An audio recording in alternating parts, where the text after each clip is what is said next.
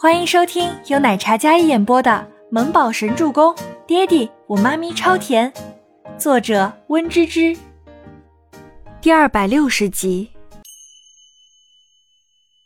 全仙儿最先想到的就是全喜初想抹黑自己，找人假扮他的脑残粉，然后闹这么一出，肯定是那个小贱人为了出名蹭热度，还真是不要脸了。全仙儿示意美容师不要动，她裹着浴巾坐在那里，拿着电话，一口一个小贱人的骂着，丝毫没有觉得有什么掉价。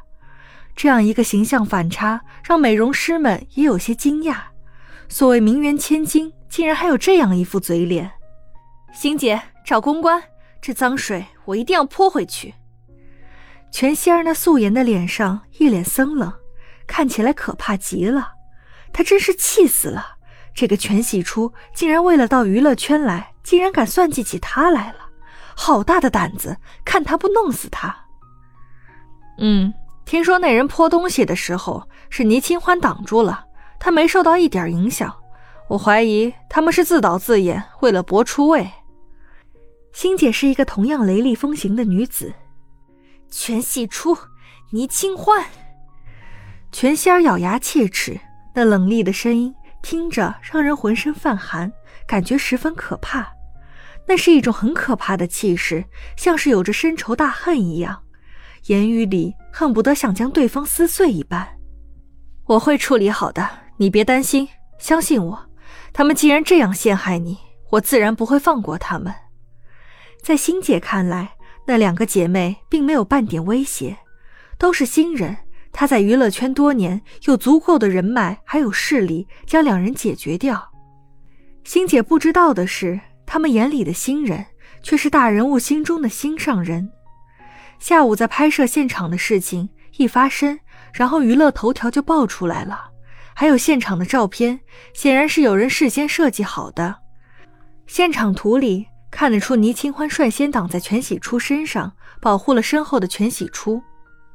很多粉丝一致评论说，全家姐妹撕逼牵连他人。但是后来有人爆出来说，这个设计师跟全喜初是好姐妹。这本来是全希儿脑残粉的举动，瞬间被渲染成了那对姐妹花为了出头不惜自导自演，炒热度。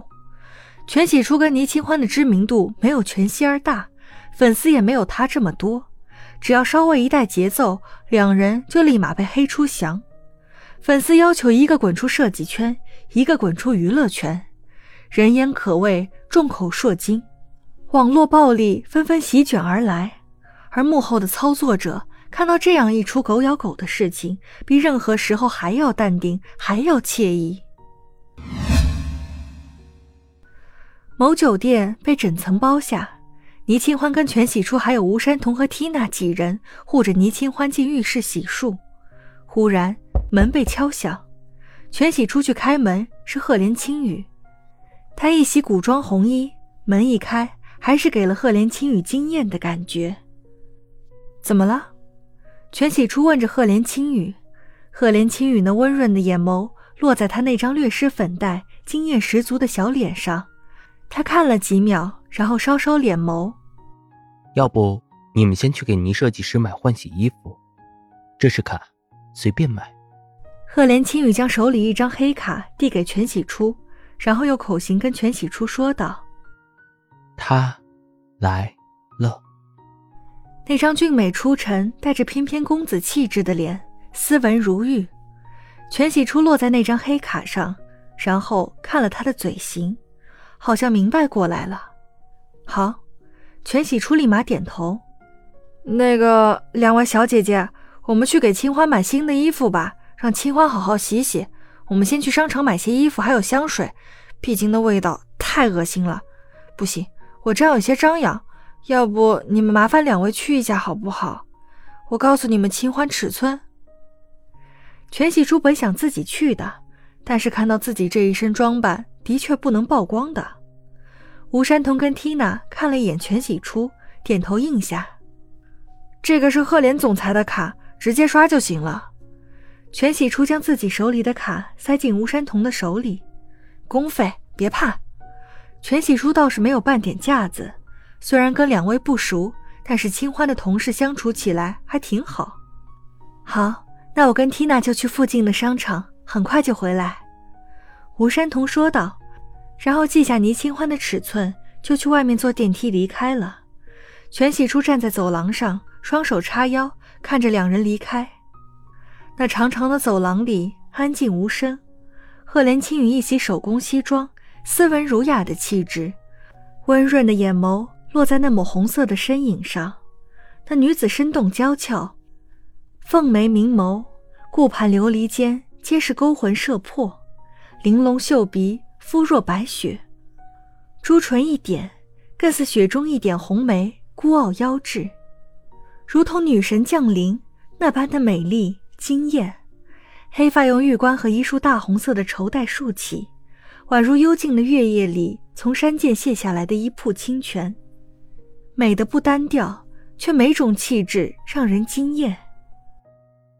挺聪明嘛。赫连青雨身姿笔挺的站在那里，看着美如骄阳的女子。他人呢？静觉寺也从安全楼梯上来，听说言来了。静觉寺也是双手叉腰站在赫连青羽身边，那感觉有几分不似刚才冷酷霸气的模样。说话间，电梯叮了一声，门开了，一双大长腿踏出来，西裤包裹着修长的腿，意大利黑色手工皮鞋。接着，周伯言一身冷肃的气场走出来，淡漠的眉目写着冷漠和疏离，干净利落的西装，周身冰冷森寒。静觉寺下意识地站直身子，然后一张妖孽帅气的脸上尴尬地笑着，那模样有几分畏惧。全喜初以为自己看错了，但仔细看，静觉寺对这样冷怒的周伯言似乎还真是有几分害怕的样子。天哪，他可是静家的祖宗少爷，怎么会畏惧周伯言这样寒门出身的人呢？其实刚才周伯言出来的时候。全喜初内心也有些打鼓，这男人气场太强，离得近感觉会受伤。本集播讲完毕，感谢您的收听，我们下集再见。